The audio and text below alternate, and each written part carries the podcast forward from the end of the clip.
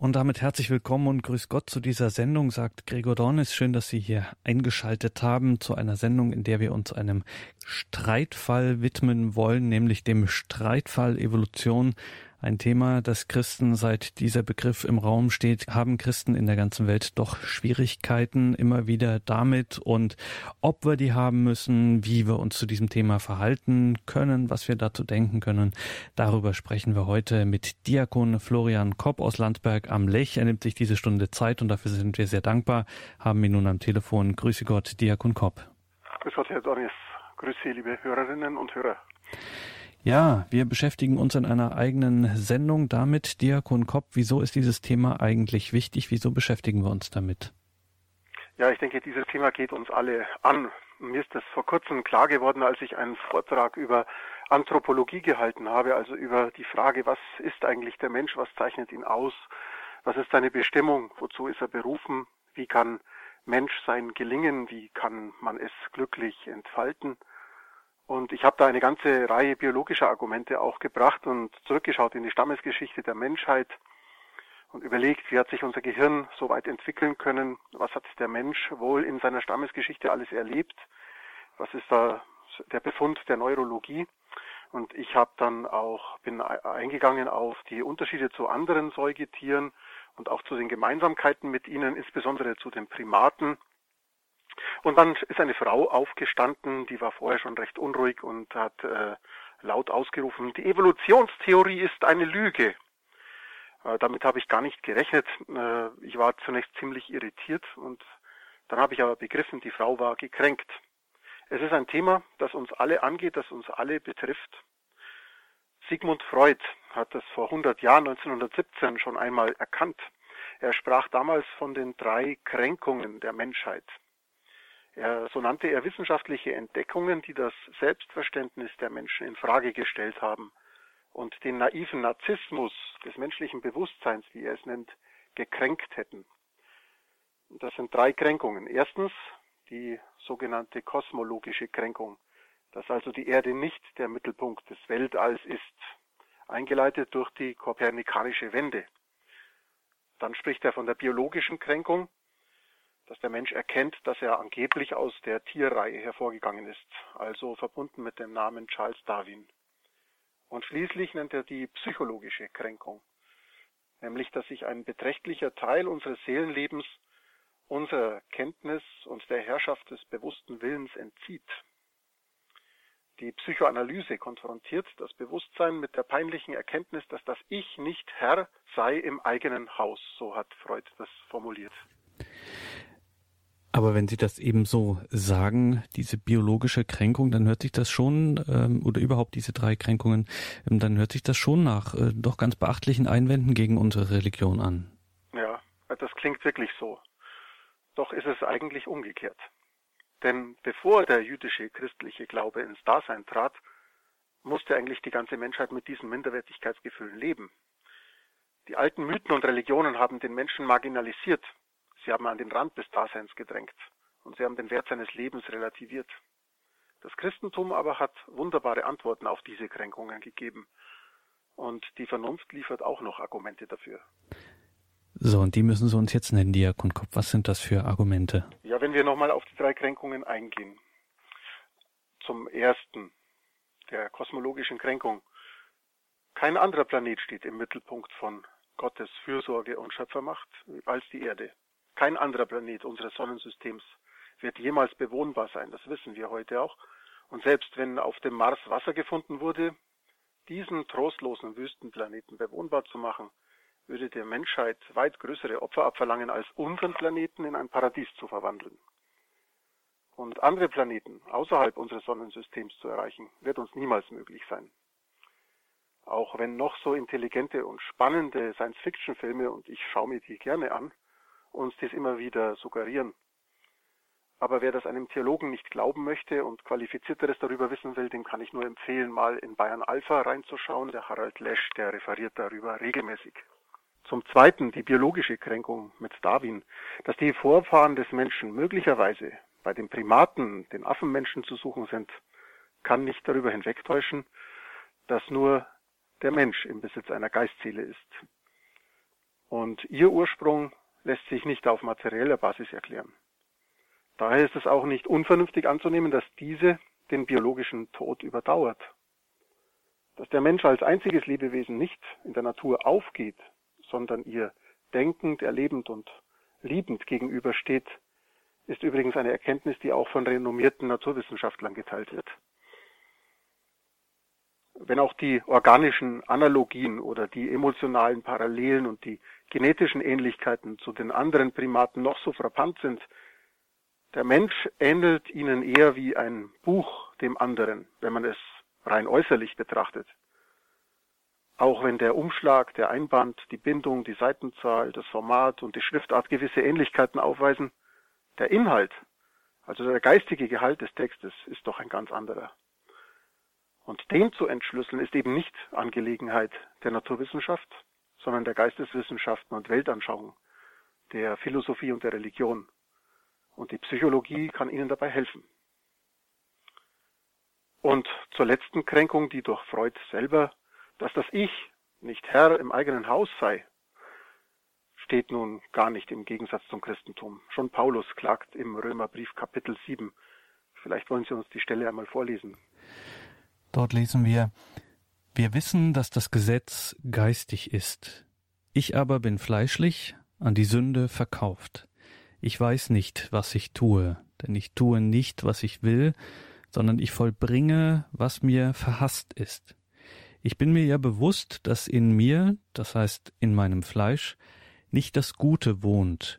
Zum Guten ist zwar der Wille da, nicht aber das Vollbringen. Ich tue eben nicht das Gute, das ich will, sondern führe das Böse aus, das ich nicht will. Es macht mich zum Gefangenen unter dem Gesetz der Sünde, das in meinen Gliedern herrscht. Ich unglückseliger Mensch, wer wird mich retten aus dem Leib dieses Todes?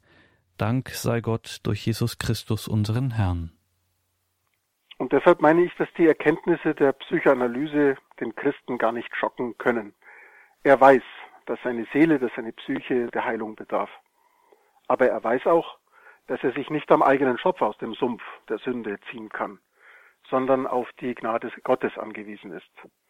Nur der schenkt Heilung, Befreiung, Erlösung und Versöhnung.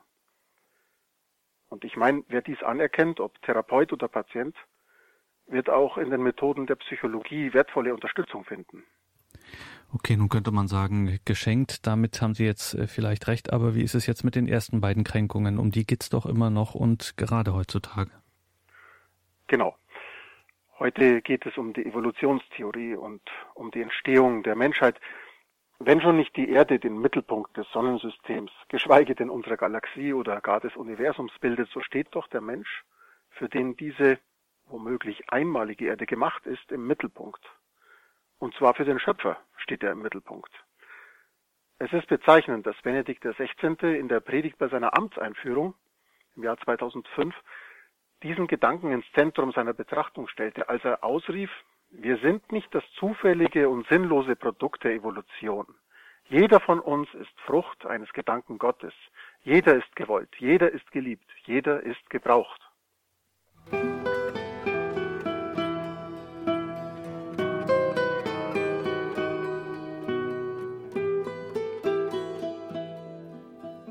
Sie haben eingeschaltet in der Credo-Sendung bei Radio Horeb. Wir sprechen heute über den Streitfall Evolution, tun das mit Diakon Florian Kopp aus Landsberg am Lech und haben gerade Worte von Benedikt XVI. gehört aus, sein, aus der Predigt bei seiner Amtseinführung. Den Satz, wir sind nicht das zufällige und sinnlose Produkt der Evolution. Jeder von uns ist Frucht eines Gedankens Gottes. Jeder ist gewollt, jeder ist geliebt, jeder ist gebraucht die Predigt bei der Amtseinführung, Diakon Kopp. Da gebraucht Papst Benedikt solche Worte. Was mag für ihn der Grund gewesen sein? Ja, zum einen ist damals der neue Atheismus auf den Plan getreten, der einen Naturalismus oder Biologismus als die einzig, äh, einzig sinnvolle Weltanschauung proklamiert hat. Richard Dawkins war gerade dabei, seinen Gotteswahn, diesen Bestseller zu veröffentlichen, aber der konkrete Anlass mag wohl ein Missverständnis gewesen sein, das damals die Gemüter inner und außerhalb der katholischen Welt stark beschäftigt hat. Denn im Jahr vor seiner Wahl zum Papst war Josef Kardinal Ratzinger Vorsitzende der Internationalen Theologenkommission, die feststellte, dass die katholische Kirche mit dem Begriff der Evolution gar kein Problem hat.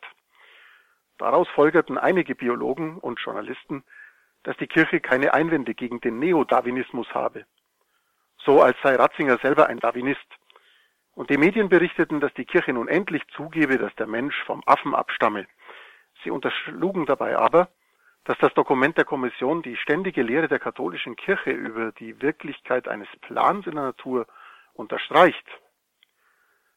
Eigentlich war es die Absicht der Kommission, eine Botschaft von Johannes Paul II. an die Mitglieder der Päpstlichen Akademie der Wissenschaften aus dem Jahr 1996 ins rechte Licht zu rücken. Der hatte damals erklärt, dass die Evolution mehr als nur eine Hypothese sei, aber dabei auch sauber differenziert.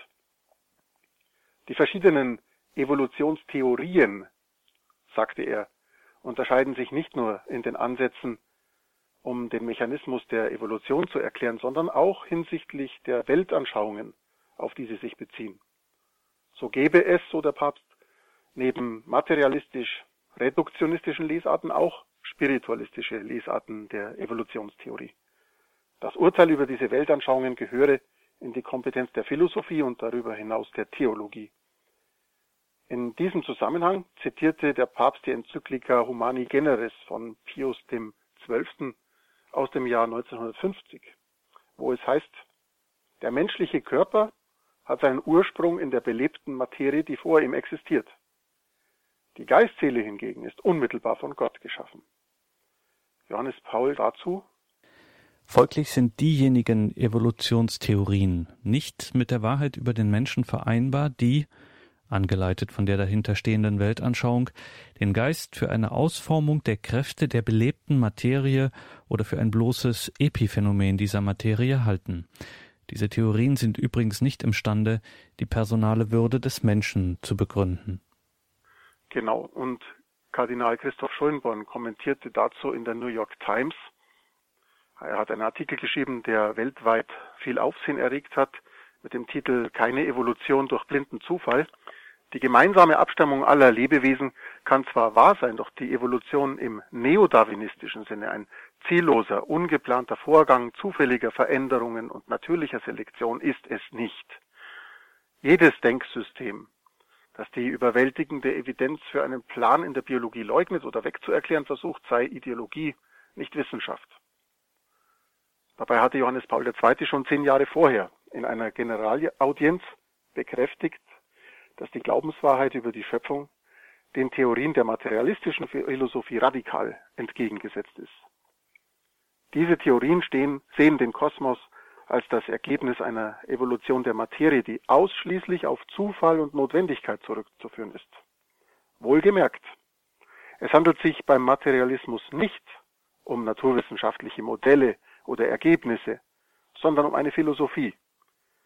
Nicht die Evolution wird hier abgelehnt, sondern eine Weltanschauung, die sie erklären oder deuten will.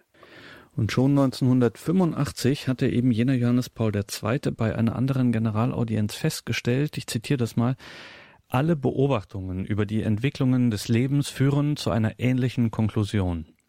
Die Evolution des Lebendigen, dessen Entwicklungsstufen die Wissenschaft zu bestimmen und dessen Mechanismen sie zu erkennen sucht, hat ein inneres Ziel, das Bewunderung hervorruft.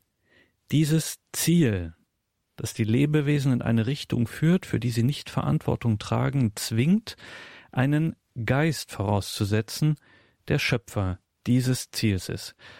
All diesen Hinweisen auf die Existenz Gottes, des Schöpfers, setzen zwar einige die Kraft des Zufalls oder die Mechanismen der Materie entgegen, aber angesichts eines Universums, in dem eine solch komplexe Organisation seiner Elemente und eine so wunderbare Zielgerichtetheit in seinem Leben vorhanden ist, von Zufall zu sprechen, würde gleichbedeutend damit sein, die Suche nach einer Erklärung der Welt, wie sie uns erscheint, aufzugeben. In der Tat würde dies gleichbedeutend sein damit, Wirkungen ohne Ursache anzunehmen. Und schließlich sagt Johannes Paul II., es würde die Abdankung des menschlichen Verstandes bedeuten, der auf diese Weise sich dem Denken und der Suche nach einer Lösung für die Probleme verweigern würde. Ich denke, was aus diesem Zitat klar hervorgeht, ist die Frage Zufall oder Ziel. Auf diese Frage lässt sich der Streit um die Evolutionstheorie kurz gesagt reduzieren. Die Entscheidung darüber ist nicht Sache der Naturwissenschaft, sondern der Weltanschauung und des Menschenbildes. Es gehört zur Methodik der Naturwissenschaft, nach den kausalen Abhängigkeiten zu fragen und logische Ursachen zu erforschen. Vorschnelle Schüsse sind dabei ebenso unseriös wie Denkverbote.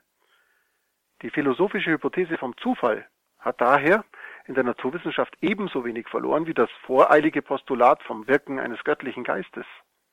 Das eine wie das andere, sowohl der Zufall als auch Gott, dürfen zwar weltanschaulich angenommen und diskutiert werden, doch wer dies tut, verlässt die Methodik der Naturwissenschaft und sollte das auch redlich zugeben. Umgekehrt sind auch Religion und Philosophie in ihre Grenzen zu verweisen. Es ist nicht die Aufgabe der Religion oder der Philosophie, die Wirkmechanismen und Kausalursachen der Evolution zu erklären. Dies fällt einzig in die Kompetenz der Naturwissenschaften. Und es ist einfach nur peinlich, hinter allem, was noch nicht erklärbar ist, gleich Gott am Werke zu sehen. So haben doch die alten Mythen die Welt gedeutet, indem sie die Rätsel der Natur dem Wirken der Götter zuschrieben.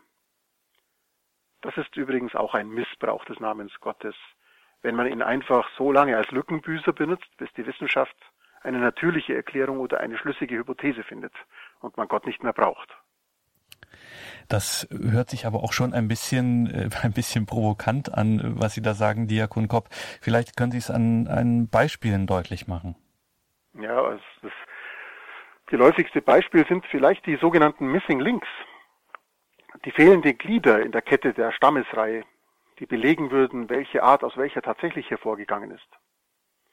Die Kreationisten behaupten hier einfach Schöpfungsakte Gottes, die angeblich belegen, dass er jede Art einzeln und unabhängig voneinander hervorgebracht hat.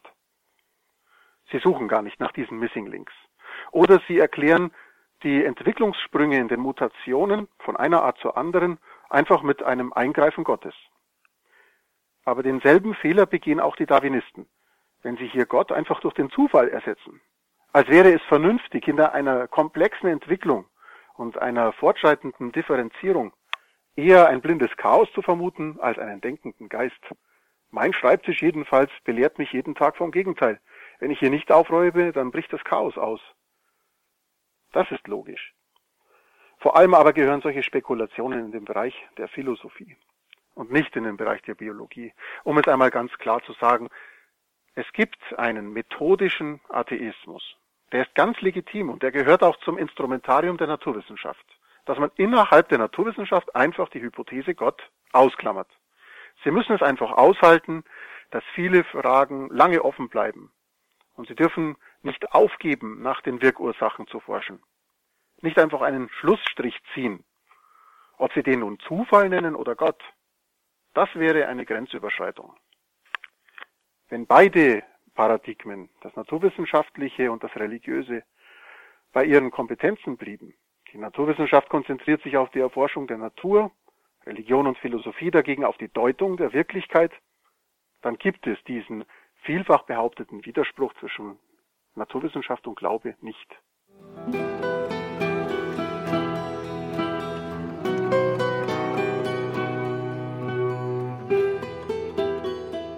Heute geht es uns hier in der Credo-Sendung um den Streitfall Evolution. Wir hören dazu Diakon Florian Kopp aus Landsberg am Lech und wir zitieren jetzt mal Bischof Andreas Laun. Der hat es im Jahre 1996 dazu Folgendes gesagt.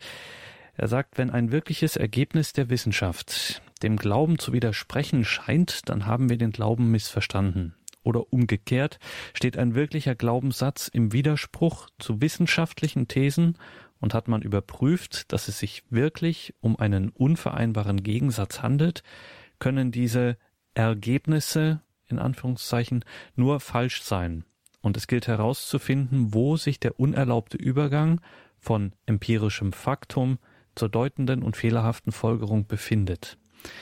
Denn, so schreibt Bischof Laun, es gibt nur eine Wahrheit und Widersprüche zwischen wirklichem Glauben und wirklicher Wissenschaft sind unmöglich. Wenn sie zu bestehen scheinen, muss man mit Geduld den Fehler suchen, genauso wie wenn man zwischen dem Experiment und der, Theorie einen Widerspruch entdeckt. Entweder haben wir unseren Glauben falsch verstanden oder das wissenschaftliche Ergebnis ist kein Ergebnis. Zur Frage, ob sich aus der Amöbe ein Elefant entwickelt haben könnte, schweigt der Glaube ebenso wie zu jener anderen, ob der Lehm, dem Gott die Seele einhauchte, anorganische Materie war oder ob sich Gott dabei einer schon lebenden Substanz bediente.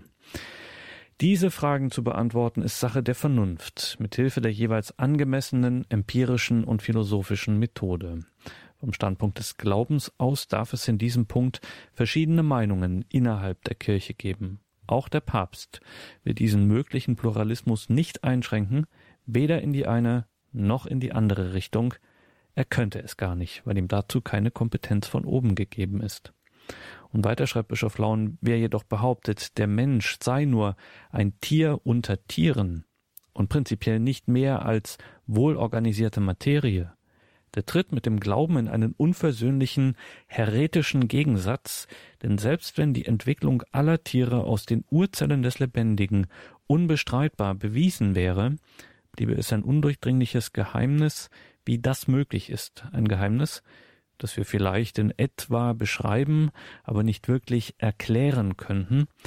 Wirklich bewiesen ist aber nur, es gibt verschiedene Tierarten und sie sind untereinander verwandt sogar mit dem Menschen. Offen bleibt die Frage, wie sie ins Dasein kamen. Diakon Koppie stellt sich die Frage, ist nicht die Entwicklung aller Tiere aus den Urzellen des Lebendigen im Grunde bewiesen? Hm. Hier gibt es eben noch viele ungeklärte Fragen, vor allem was die Entstehung des Lebens selbst angeht. Dass sich in einer Ursuppe in der Frühzeit der Erdgeschichte hochkomplexe Proteinketten gebildet haben sollen, die sich zufällig selbst, selbst reproduzieren konnten und eine Urzelle gebildet haben sollen, die noch dazu überlebens- und fortpflanzungsfähig war, ist eigentlich nicht vorstellbar. Schon Darwin hat das geahnt. Ich kann das hier nur andeuten. Die Entstehung des Geißelantriebs wirft unlösbare Rätsel auf. Die Geißel, mit der sich primitive Eizeller fortbewegen, ist ein komplizierter Motor, der aus einzelnen Bausteilen, äh, Bauteilen zusammengesetzt ist, die nur im Zusammenspiel funktionieren können. Ja, aber ist ja nicht auch die Frage berechtigt, also wenn jetzt jemand sagt, was interessiert mich denn das, diese primitiven Geißeltierchen? Naja, sehr viel sogar. Die sind nämlich die Grundbausteine des Lebens. Ohne diese Einzeller könnten überhaupt keine höheren Lebensformen existieren. Übrigens können sich viele Organe unmöglich über lange Zeiträume hin entwickelt haben, denn manche Fähigkeiten eines Lebewesens können nur ganz oder gar nicht funktionieren. Dazu ähm, sagt übrigens Darwin selber etwas. Ja, der sagt nämlich, wenn gezeigt werden könnte, dass ein komplexes Organ existiert, das sich in keiner Weise mittels mehrerer aufeinander folgender, geringfügiger Veränderungen gebildet haben kann, so würde meine Theorie mit Sicherheit zusammenbrechen. Ja, aber solche Organe hat man eben schon längst nachgewiesen. Man spricht hier von nicht reduzierbarer Komplexität. Denken Sie zum Beispiel mal an eine primitive Maschine, wie zum Beispiel eine Mausefalle. Auch die funktioniert nur, wenn alle Bauteile gleichzeitig am richtigen Ort angebracht sind. Solange nur eines dieser Elemente, zum Beispiel die Feder, fehlt, ist sie nicht funktionsfähig. So ein Lebewesen könnte gar nicht überleben oder gar seine Erbinformationen weitergeben. Und dazu kommt, dass viele Lebewesen noch Symbiosen eingehen, wie zum Beispiel Bienen und bestimmte Blüten, die gleichzeitig und vom ersten Augenblick ihrer Existenz an da gewesen sein müssen. Davor darf man doch nicht die Augen verschließen und sich nicht mit der Formel Zufall plus Zeit zufrieden geben. Eher entsteht schon eine Mausefalle aus Zufall, als dass sich der Geißelantrieb zufällig entwickeln könnte. Jeder logisch denkende Mensch müsste zu dem Schluss gelangen, dass dem ein Bauplan zugrunde liegt. Und das bedeutet eine Information.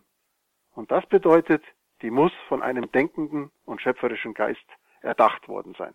Um den Streitfall Evolution geht es uns in dieser Sendung. Wir sind im Gespräch mit Diakon Florian Korb, erdacht und erschaffener Diakon. Dann sind die biblischen Schöpfungsberichte am Ende doch kreationistisch ganz wörtlich zu nehmen. Ich meine, der Kreationismus geht davon aus, dass die Welt so in sechs Tagen entstanden ist und dass jede Tierart durch einen eigenen Schöpfungsakt hervorgebracht wurde. Naja, das ist die Frage, ob man die Schöpfungsberichte so lesen darf und ob einem nicht da gewisse Spannungen und Unterschiede, ja, ich möchte sagen sogar Gegensätze und Widersprüche innerhalb dieser beiden sogenannten Berichte auffallen. Eigentlich handelt es sich ja gar nicht um Berichte. Genesis 1, das wir ja aus der Osternacht immer kennen und das man ja sofort liest, wenn man die Bibel aufschlägt, ist ja kein Bericht. Es handelt sich vielmehr um einen Hymnus. Das ist also ein Lobgesang auf den Schöpfer, entstanden in Babylonien im 6. Jahrhundert vor Christus. Und gleich daran schließt sich eine andere Erzählung an, die auch kein Bericht ist. Es wäre ja auch niemand dabei gewesen, der das hätte aufschreiben können eine Erzählung, ähm, die aus Kanaan aus dem 10. Jahrhundert vor Christus stammt, die sogenannte Paradiesgeschichte mit Adam und Eva. Und die Widersprüche zwischen diesen beiden Texten, schon innerhalb der ersten zwei Kapitel der Bibel, sind für jeden vernunftbegabten Menschen, der lesen kann, klar erkennbar. Also müssen wir fragen, was ist die eigentliche Aussageabsicht dieser Texte und worin besteht ihre Kompetenz? Aber hören wir uns ruhig mal die ersten drei Tage des Sechstagewerkes Genesis 1 an. Im Anfang schuf Gott Himmel und Erde. Die Erde war wüst und öde, Finsternis lag über der abgrundtiefen Flut, Gottes Geist schwebte über den Wassern. Da sprach Gott, es werde Licht, und es ward Licht. Und Gott sah das Licht, es war gut. So schied Gott das Licht von der Finsternis, Gott nannte das Licht Tag und die Finsternis nannte er Nacht. Und es ward Abend und es ward Morgen, der erste Tag.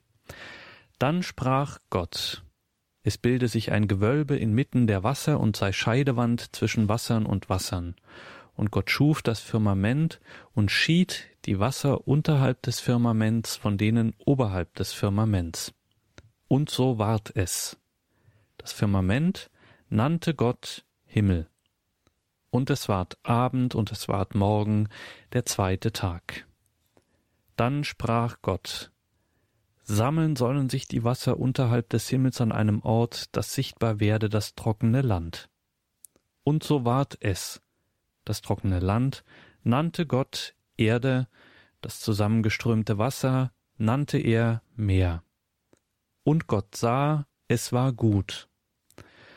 Dann sprach Gott, Sprossen lasse die Erde grünende, samenhaltende Kräuter und fruchttragende Bäume, die Früchte bringen nach ihrer Art, Früchte, die in sich selbst ihren Samen tragen auf der Erde.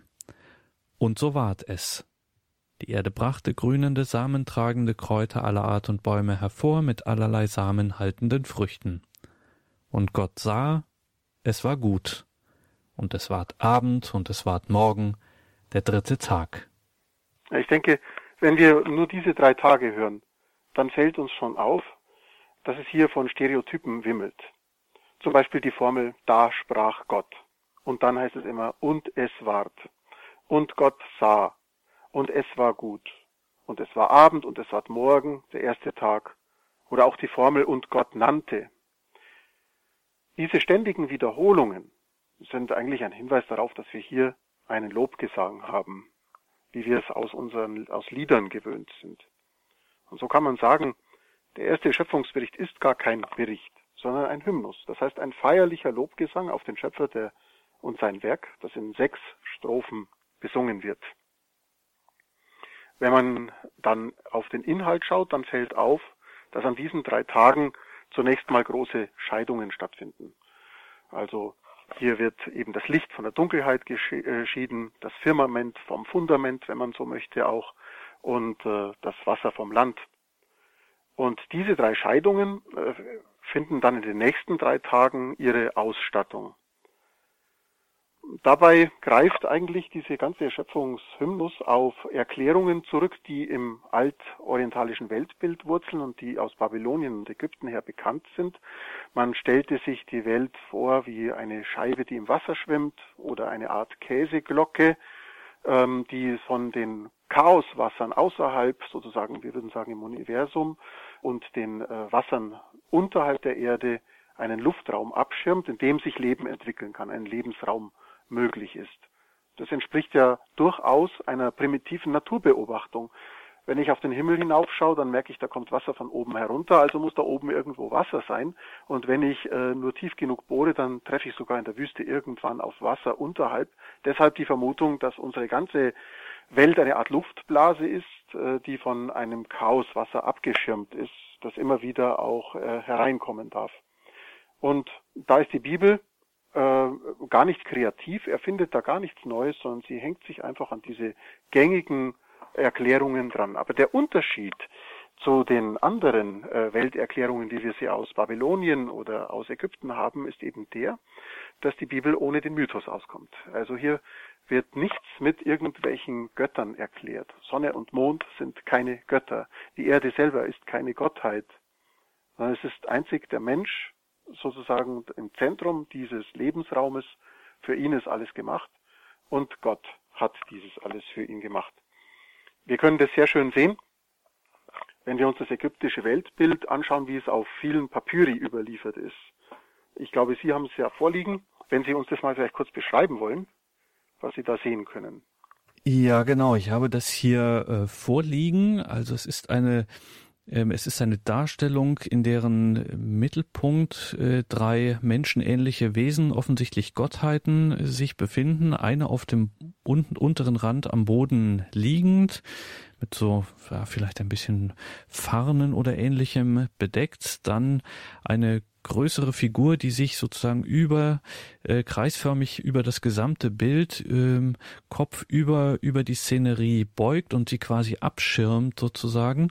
Und in der Mitte noch eine dritte Figur, die die Arme emporhält, umgeben von Vögeln. Und außerhalb dieser Abschirmung ähm, durch diese mittlere Person, die da sozusagen eine nach innen gekehrte Brücke macht, wenn man das so im Jargon des Bodentons sagen darf.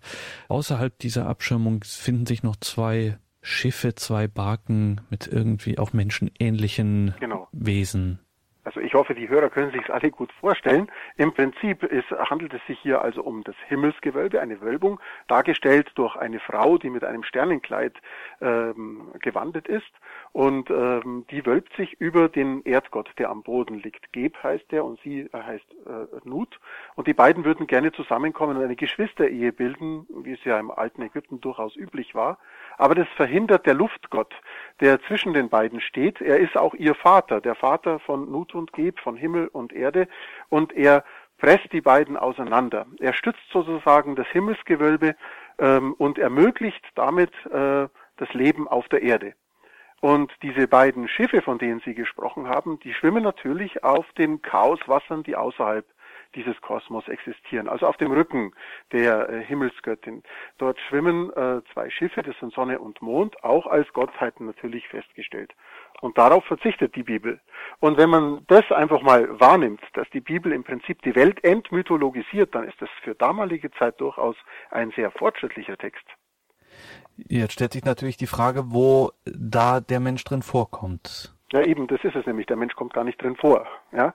Äh, das Bild ist zwar von Menschen und für Menschen gemalt, aber im Hinblick darauf, dass wir also dem Luftgott gebührende Verehrung zuteil werden lassen, ihm Opfer und Gebete darbringen, damit er auch weiterhin diese Geschwister-Ehe seiner beiden äh, Kinder verhindert. Denn wenn die zusammenkommen, dann würden die eine neue Welt zeugen und in der wäre für den Menschen erst recht kein Platz mehr.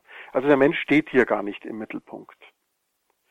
Aber lesen wir ruhig jetzt nochmal äh, den Rest dieses ersten Schöpfungsberichtes, Kapitel 4, äh, den vierten bis sechsten Schöpfungstag. Dann sprach Gott, Lichter sollen am Firmament entstehen, um den Tag von der Nacht zu scheiden. Als Zeichen sollen sie dienen und Zeiten, Tage und Jahre anzeigen. Sie sollen leuchten am Himmelsgewölbe und Licht spenden der Erde. Und so ward es. Gott schuf die beiden großen Leuchten, die größere, dass sie beherrsche den Tag, und die kleinere zur Beherrschung der Nacht, dazu noch die Sterne. Gott setzte sie an das Himmelsgewölbe, damit sie hinableuchten auf die Erde, über Tag und Nacht herrschen und das Licht von der Finsternis scheiden, Und Gott sah, es war gut, und es ward Abend, und es ward Morgen, der vierte Tag. Ja, also in den, in den Ohren eines Ägypters äh, klingt dieser Text schlichtweg blasphemisch. Hier werden Sonne und Mond eben nicht mehr als Götter beschrieben, sondern äh, man, man höre und staune als Leuchten, als Himmelsobjekte und nicht als Personen oder äh, Gottheiten. Äh, und Sie haben außerdem noch äh, eine Aufgabe. Sie haben nämlich die Aufgabe, ähm, dem Menschen zu dienen, zur Bestimmung von Festzeiten. Wer kann denn Festzeiten bestimmen, wenn nicht der Mensch? Also zur Bestimmung des Kalenders dienen letzten Endes Sonne und Mond und um überhaupt dem Leben, das für den Menschen gemacht ist auf der Erde, ähm, überhaupt das Dasein zu ermöglichen. Da wird also sozusagen die Weltordnung auf den Kopf gestellt. Nicht die physische Weltordnung. Die übernimmt man einfach aus Ägypten und Babylonien, damit hat man gar kein Problem und wahrscheinlich hätte der Autor von Genesis 1 auch gar kein Problem, die Evolutionstheorie oder ähm, gängige heutige Modelle zu übernehmen. Die Aussageabsicht von diesen Texten ist aber eine andere. Der Mensch ist direkt Gott gegenübergestellt. Hören wir noch weiter den fünften und sechsten Tag. Also hier geht es jetzt um die Ausstattungen äh, des Himmels äh, und äh, des, äh, des Wassers mit Fischen und Vögeln und des Landes mit Pflanzen und Tieren. Dann sprach Gott, wimmeln soll das Wasser von lebenden Wesen, und Vögel sollen vor dem Himmelsgewölbe über die Erde dahinfliegen. So schuf Gott die großen Seeungetüme und jedes lebende Wesen, das sich regt, von denen das Wasser wimmelt, nach ihren Arten, und geflügelten Vögel nach ihren Arten. Und Gott sah, es war gut. Gott segnete sie und sprach, Seid fruchtbar und mehret euch und erfüllt das Wasser im Meer. Und die Vögel mögen sich mehren auf der Erde. Und es ward Abend und es ward Morgen der fünfte Tag. Dann sprach Gott, die Erde bringe lebende Wesen aller Art hervor. Vieh, Gewürm und Wild des Feldes, jedes nach seiner Art. Und so ward es. So machte Gott das Wild des Feldes nach seiner Art, das Vieh nach seiner Art und alles Gewürm, das auf dem Boden kriecht, nach seiner Art. Und Gott sah, es war gut. Ja, wenn wir das hören, Diakon Kopp, dann ähm, schuf Gott doch jede Art unabhängig voneinander für sich. Ja, Sie haben das auch so schön betont, jetzt immer, Gott schuf alles nach seiner Art und die Tiere nach ihren Arten. Ähm, das ist auch wieder typisch hebräische Erzählweise. Also Stereotype, Wiederholungen, äh, die den Leser sozusagen auch ähm, ja ein bisschen einlullen oder so ein bisschen meditativ sind. Und wenn die dann unterbrochen werden, dann ist es eine starke Betonung. Dann wird man sozusagen wachgerüttelt und sagt, hoppla, da ist was anders. Und genau das ist nämlich jetzt äh, im sechsten Schöpfungstag der Fall, wenn der Mensch erschaffen wird. Der wird nämlich interessanterweise nicht nach seiner Art erschaffen, sondern nach was anderem, was wir es gleich hören werden. Ähm, aber andererseits ist natürlich auch interessant, dass jetzt äh, die Erschaffung für die Erschaffung des Menschen gar kein eigener Schöpfungstag vorgesehen ist. Warum wird der Mensch nicht am siebten Tag äh, erschaffen und Gott äh, verzichtet halt darauf zu ruhen? Nein, der Mensch, der entsteht am selben Tag wie die Säugetiere und wie die Landtiere. Er teilt sich mit denen denselben Tag. Aber dieses Stereotyp, dass der Mensch nach seiner Art geschaffen wäre, das wird hier unterbrochen. Hören wir es uns noch an, bitte. Dann sprach Gott, lasst uns den Menschen machen nach unserem Bild uns ähnlich. Herrschen soll er über die Fische des Meeres, über die Vögel des Himmels, über das Vieh, über alles Wild des Feldes und über alles Gewürm, das auf dem Boden kriecht. So schuf Gott den Menschen nach seinem Bild, als Abbild Gottes schuf er ihn, als Mann und Frau schuf er ihn. Gott segnete sie und sprach zu ihnen, Seid fruchtbar und mehret euch und erfüllt die Erde, macht sie euch untertan und herrscht über die Fische des Meeres, über die Vögel des Himmels und über jedes Lebewesen, das sich auf Erden regt. Und Gott sah alles, was er gemacht hatte, es war sehr gut. Es ward Abend und es ward morgen der sechste Tag. Also wie gesagt, der Mensch teilt sich mit den Säugetieren den sechsten Tag, aber er wird eben nicht als eine eigene äh, Spezies erschaffen, sondern er wird nach dem Vorbild Gottes erschaffen. Er ist Ebenbild Gottes. Er ist, während die anderen Tiere sozusagen alle irgendwie Originale sind, hat der Mensch ein Vorbild, nach dem er geschaffen ist. Nicht nach seiner Art, sondern eben nach Gottes Art, wenn man so möchte, als sein Ebenbild.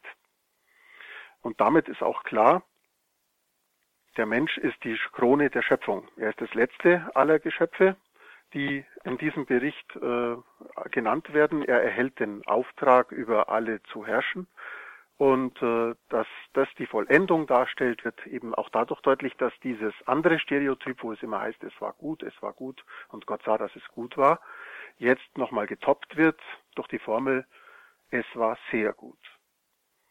Und damit kann man eigentlich diesen ersten Schöpfungsbericht auf zwei Begriffe zusammenfassen, kann sagen, es geht hier eine, einmal äh, nicht um irgendwie die Evolutionstheorie oder sowas, das kannten die Menschen ja damals gar nicht, sondern es geht um die Entmythologisierung der Welt.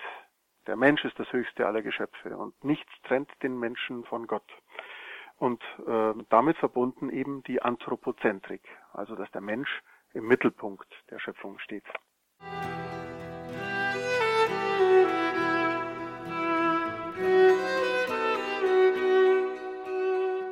Streitfall Evolution, darum geht es uns heute hier in der Credo-Sendung. Wir sind im Gespräch mit Diakon Florian Kopp. Herr Diakon, dass der Mensch im Mittelpunkt ähm, des, der Schöpfung ähm, steht, das kann man auch problematisch finden, insbesondere jetzt auch mit dem eben gehörten Herrschaftsauftrag, dass das nun sehr gut für unsere Erde war. Also ähm, der Philosoph und Dichter Karl Emery hat 1972 in Genesis 1 die Ursache für die heutige Umweltzerstörung beispielsweise genannt. Er schrieb damals über die gnadenlosen Folgen des Christentums, äh, da zitiert er das, macht euch die Erde untertan und äh, äh, kommentiert das in dieser Aufforderung zur totalen Unterwerfung der Natur hat sich das Christentum weit über die kirchlichen Grenzen hinaus manifestiert.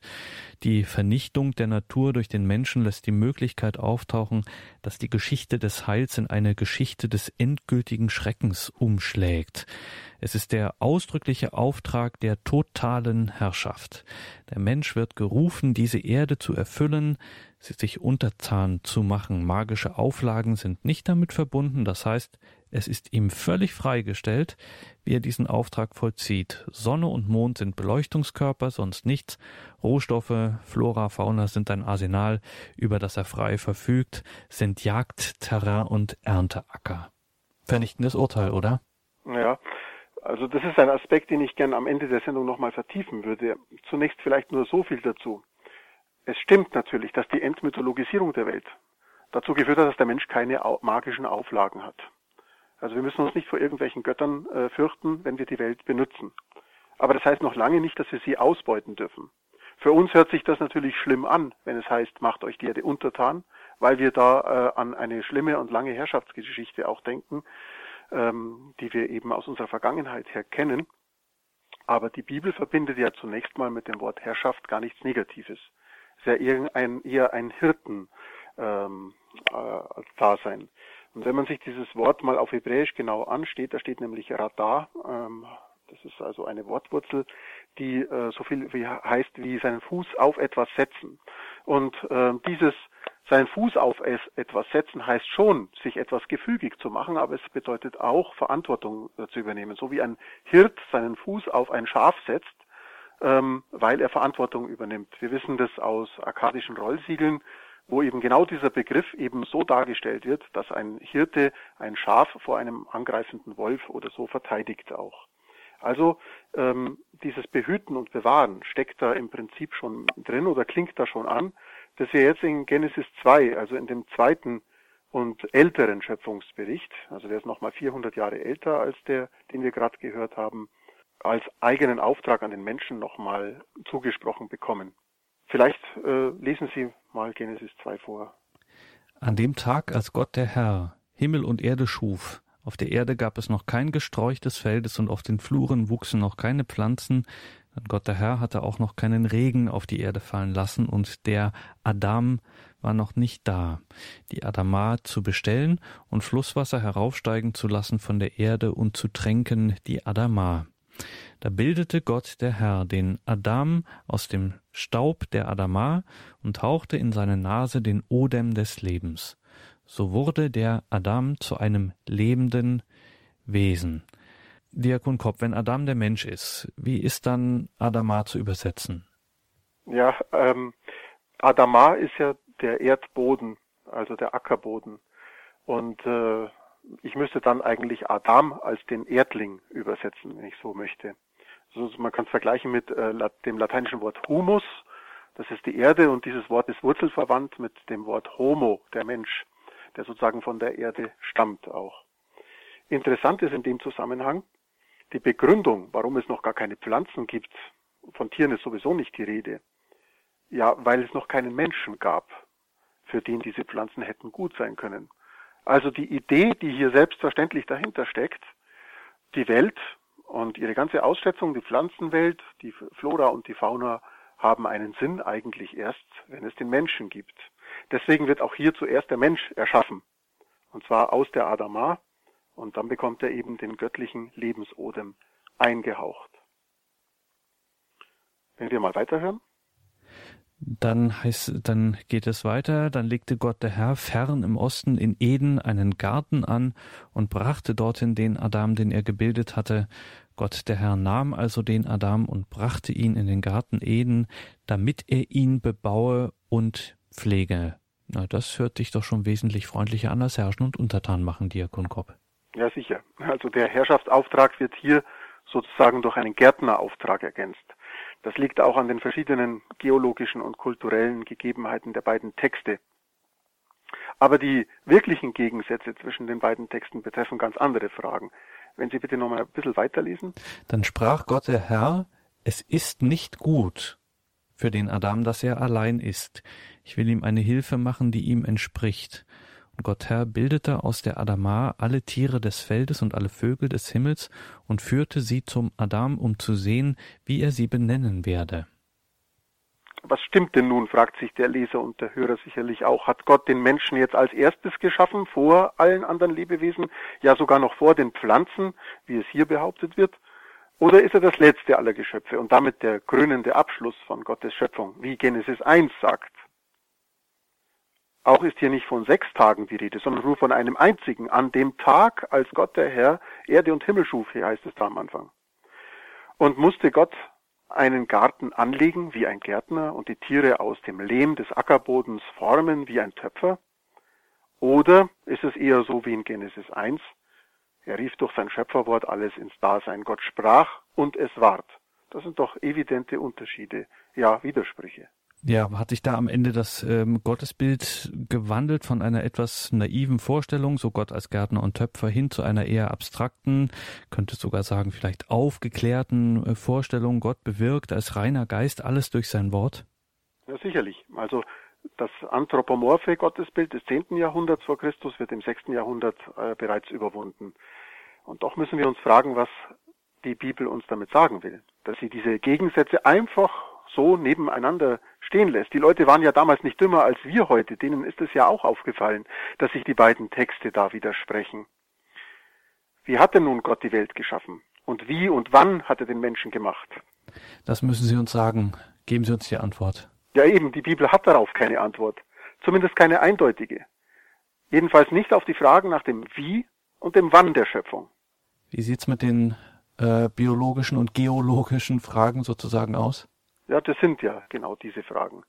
In naturwissenschaftlicher Hinsicht bleiben die ersten beiden Kapitel der Bibel indifferent. Die Genesis legt sich da nicht fest und sie überlässt es dem Leser, was er nun glauben will, annehmen darf oder vielleicht sogar besser weiß. Sie gesteht dem Leser damit ihre eigene Inkompetenz in naturwissenschaftlichen Fragen ein, ja, einmal abgesehen davon, dass es damals keine naturwissenschaftlichen Fragen gab. Aber die Bibel signalisiert jedem, dass ähm, das gar nicht ihr äh, Denkansatz ist und gar nicht, äh, dass sie diese Fragen gar nicht beantworten will. Auch das gehört übrigens zum Herrschaftsauftrag, dass wir die Naturgesetze selber erforschen und herausfinden und sie uns nutzbar machen. Dann bleibt aber die Frage, worin beansprucht denn die Bibel jetzt nun eigentlich die Kompetenz? In den Fragen nach dem Sinn und der Bedeutung der Schöpfung und des Menschen. Sie fragt nicht nach dem Wie und dem Wann, sondern antwortet auf das Was und das Wozu. Was ist der Mensch? Wozu gibt es die Schöpfung? Was ist sein Auftrag? Wozu dient sie ihm? Man wird der Bibel nicht gerecht, wenn man ihre Symbolsprache nicht versteht. Wer ein Lied wortlich nimmt, der verstrickt sich in Widersprüche. Wer einen Liebesbrief für einen Sachtext liest oder eine Todesanzeige für einen Polizeibericht hält, der bekommt Probleme. Es ist also eine Frage der Gattungen. Aber wir haben hier keine Berichte, sondern einen Hymnus und eine Erzählung. Und daher ist es auch ganz egal, ob der Mensch als erstes von allen Lebewesen geschaffen wurde und dann die ganze Umwelt um ihn herum, oder ob er der krönende Abschluss einer perfekten Schöpfung ist. In beiden Versionen wird mit verschiedenen Bildern die gleiche Aussageabsicht erzielt. Der Schöpfer hat dem Menschen die ganze Schöpfung anvertraut. Ist nach dieser Lesart Diakon Kopp überhaupt an einen gleichen Ursprung allen Lebens und eine gemeinsame Abstammung von Mensch und Tier zu denken? Ich denke schon. Zumindest scheinen die Schöpfungsberichte das nicht generell auszuschließen. Denn wie gesagt, es ist schon interessant, dass sich in Genesis 1 der Mensch mit den Säugetieren denselben Schöpfungstag teilt, nämlich den letzten. Aber auch in Genesis 2 werden ja die Tiere nicht anders als der Mensch geschaffen. Sie werden aus dem Staub der Adama geformt, wie der Mensch. Warum sollte man in diesem Formungsprozess nicht eine Anspielung auf die Evolution sehen? Das ist freilich nur Spekulation. Aber zumindest signalisiert die Bibel da eine gewisse Offenheit für diese Deutung. Und doch darf man auf keinen Fall die Unterschiede übersehen. Nur der Mensch erhält nach Genesis 2 den göttlichen Lebensatem eingehaucht. Das ist mit Sicherheit ein Hinweis auf den transzendenten Ursprung der menschlichen Geistseele. Auch wenn es im 10. Jahrhundert vor Christus diese Vorstellung noch nicht so wirklich gab, so ist sie doch schon impliziert. Und in Genesis 1 ist nur der Mensch nach Gottes Vorbild geschaffen. Alle anderen Spezies sind sozusagen Originale ihrer eigenen Art. Also vielleicht doch ein dezenter Hinweis darauf, dass der Mensch am Ende doch nicht vom Affen abstammt? Zumindest unsere Geistseele nicht. Aber wir dürfen natürlich nicht so tun, als wäre die Bibel mit Blick auf die Theorien der modernen Wissenschaft geschrieben worden. Auch das ist ein Missverständnis. Die Bibel wollte vielmehr anderen Weltdeutungen und Menschenbildern etwas entgegensetzen, und die waren nicht wissenschaftlich begründet, sondern mythologisch. Die Rede vom Menschen als Gottes Ebenbild ist eine Anspielung auf die Theologie der ägyptischen Pharaonen, die sich als Ebenbild und Söhne eines Gottes sahen. Demgegenüber behauptet die Bibel ganz einfach dies vom Menschen schlechthin, also von allen Menschen. Damit ist die Gleichwertigkeit und die Würde aller Menschen sakral begründet. Alle Menschen sind quasi Gott ähnlich und keine anderen Götter trennen sie von ihrem Schöpfer. Also die biblische Anthropozentrik eine Absage an andere Menschenbilder? Ganz klar. Ja, also zum Beispiel im babylonischen Menschenbild, da geht die äh, Welt hervor aus äh, Götterkämpfen, Gigantomachien. Die Welt ist sozusagen irgendwie ein Unfall. Und den Mensch hat man dann geschaffen, damit der Krieg aus der Sphäre der Götter herauskommt und damit die Götter einen Sündenbock haben, auf den sie eben Krieg und Konflikte abladen können. Das ist ein völlig anderes Menschen- und Weltbild. Und äh, dadurch erklären sich auch die Menschenopfer, die in vielen Kulturen üblich waren. Denken Sie an die Azteken, wo der Erdgott den Menschenherzen geopfert werden müssten, damit eben die Welt weiter existieren kann. Das ist auch eine Absage an, ähm, an negative Weltsichten, wie zum Beispiel im Hinduismus oder Buddhismus sind, dass die Welt aus einem kosmischen Unfall heraus sich differenziert hat und die Vielheit sozusagen gar nicht gut und gar nicht gewollt ist. Die Bibel sagt, es ist gut, dass es das Viele gibt. Und äh, es muss nicht alles zurückgeführt werden in die Einheit, solange die Vielheit eben miteinander in Harmonie existiert. Aber wenn wir jetzt von so einer Anthropozentrik hier ausgehen, da klingeln an anderer Stelle bei Christen auch schon mal ein bisschen Alarmglocken. Also denk jetzt zum Beispiel an Laudato Si, die äh, Enzyklika von Papst Franziskus. Da äh, schreibt er, ich zitiere das mal, die Schöpfungsberichte im Buch Genesis deuten an, dass sich das menschliche Dasein auf drei fundamentale, eng miteinander verbundene Beziehungen gründet. Die Beziehung zu Gott, zum Nächsten und zur Erde. Der Bibel zufolge sind diese drei lebenswichtigen Beziehungen zerbrochen, nicht nur äußerlich, sondern auch in unserem Inneren. Jetzt kommt, dieser Bruch ist die Sünde. Die Harmonie zwischen dem Schöpfer, der Menschheit und der gesamten Schöpfung wurde zerstört durch unsere Anmaßung, den Platz Gottes einzunehmen, da wir uns geweigert haben anzuerkennen, dass wir begrenzte Geschöpfe sind. Diese Tatsache verfälschte auch den Auftrag, uns die Erde zu unterwerfen. Als Folge, schreibt Papst Franziskus in Laudato Si, als Folge verwandelte sich die ursprünglich harmonische Beziehung zwischen dem Menschen und der Natur in einen Konflikt. Man hat gesagt, seit dem Bericht der Genesis werde die wilde Ausbeutung der Natur begünstigt durch die Darstellung des Menschen als herrschend und destruktiv. Das ist, so sagt Papst Franziskus, keine korrekte Interpretation der Bibel, wie die Kirche sie versteht. Heute müssen wir mit Nachdruck zurückweisen, dass aus der Tatsache, als Abbild Gottes erschaffen zu sein und dem Auftrag, die Erde zu beherrschen, eine absolute Herrschaft über die anderen Geschöpfe gefolgert wird. Ja, also danke für dieses wunderbare Zitat. Die Enzyklika ist wirklich eine lohnende Lektüre, die man jedem Christen nur wärmstens empfehlen kann. In der Tat birgt die Missachtung unserer Mitgeschöpfe auch eine Gefahr für den Menschen und für die ganze Menschheit. Wer den anderen Lebewesen keinen Eigenwert zuerkennt, wird auch dem Menschen jeglichen besonderen Wert absprechen. Der Heilige Vater zitiert hier seinen Vorgänger. Dort heißt es, es wird keine neue Beziehung zur Natur geben ohne einen neuen Menschen. Es gibt keine Ökologie ohne eine angemessene Anthropologie. Wenn der Mensch bloß für ein Wesen unter anderen gehalten wird, das aus dem Spiel des Zufalls oder einem Determinismus der Natur hervorgeht, dann droht in den Gewissen der Menschen das Verantwortungsbewusstsein abzunehmen. Franziskus warnt, ein fehlgeleiteter Anthropozentrismus, siebenmal benutzt er diesen Begriff in seiner Enzyklika, der darf nicht notwendigerweise einem Biozentrismus den Vortritt lassen. Man kann vom Menschen nicht einen respektvollen Einsatz gegenüber der Welt verlangen, sagt er, wenn man nicht zugleich seine besonderen Fähigkeiten der Erkenntnis des Willens, der Freiheit und der Verantwortlichkeit anerkennt und zur Geltung bringt. So heißt es im Abschnitt 118 und in 117 steht dann, denn wenn man schon in der eigenen Wirklichkeit den Wert eines Armen, eines menschlichen Embryos, einer Person mit Behinderung nicht erkennt, wird man schwerlich die Schreie der Natur selbst hören. Also jetzt sind wir doch tatsächlich sehr theologisch geworden an diesem Thema Diakon Kopp. Also man hört jetzt schon im Hintergrund äh, Echoloten, die von Johannes Paul II. angeprangerte Kultur des Todes oder ein großes Thema Benedikts, die viel äh, von ihm so beschworene Diktatur des Relativismus. Ja, tatsächlich. Das klingt hier wirklich an, auch wenn äh, sich Franziskus dieser Schlagworte gar nicht zu eigen macht. So bezeichnet er doch in den Abschnitt 120 die Abtreibung als unvereinbar mit dem Umweltschutz.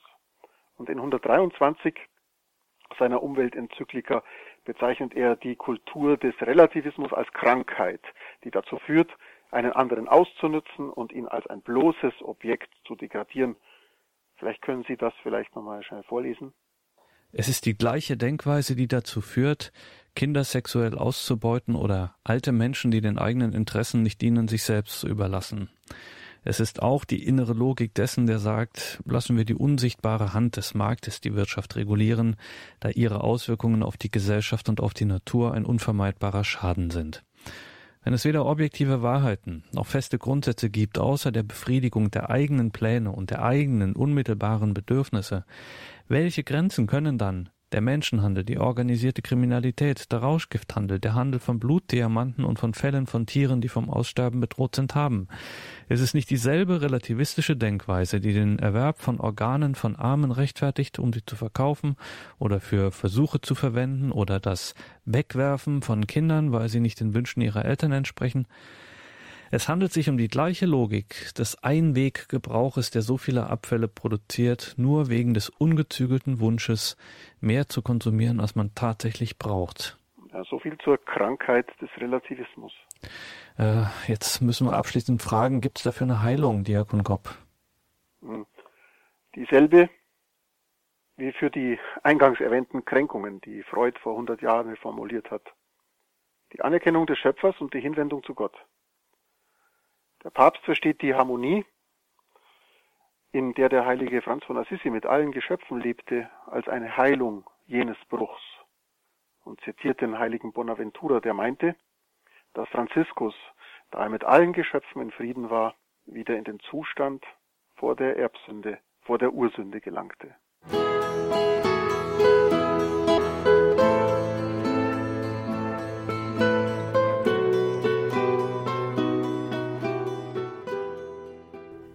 Heute haben wir einen großen Bogen geschlagen in dieser Sendung, indem wir uns der Evolution gewidmet haben und geschaut haben, was denn da eigentlich jetzt theologisch äh, dahinter steckt und was sich da alles auftut.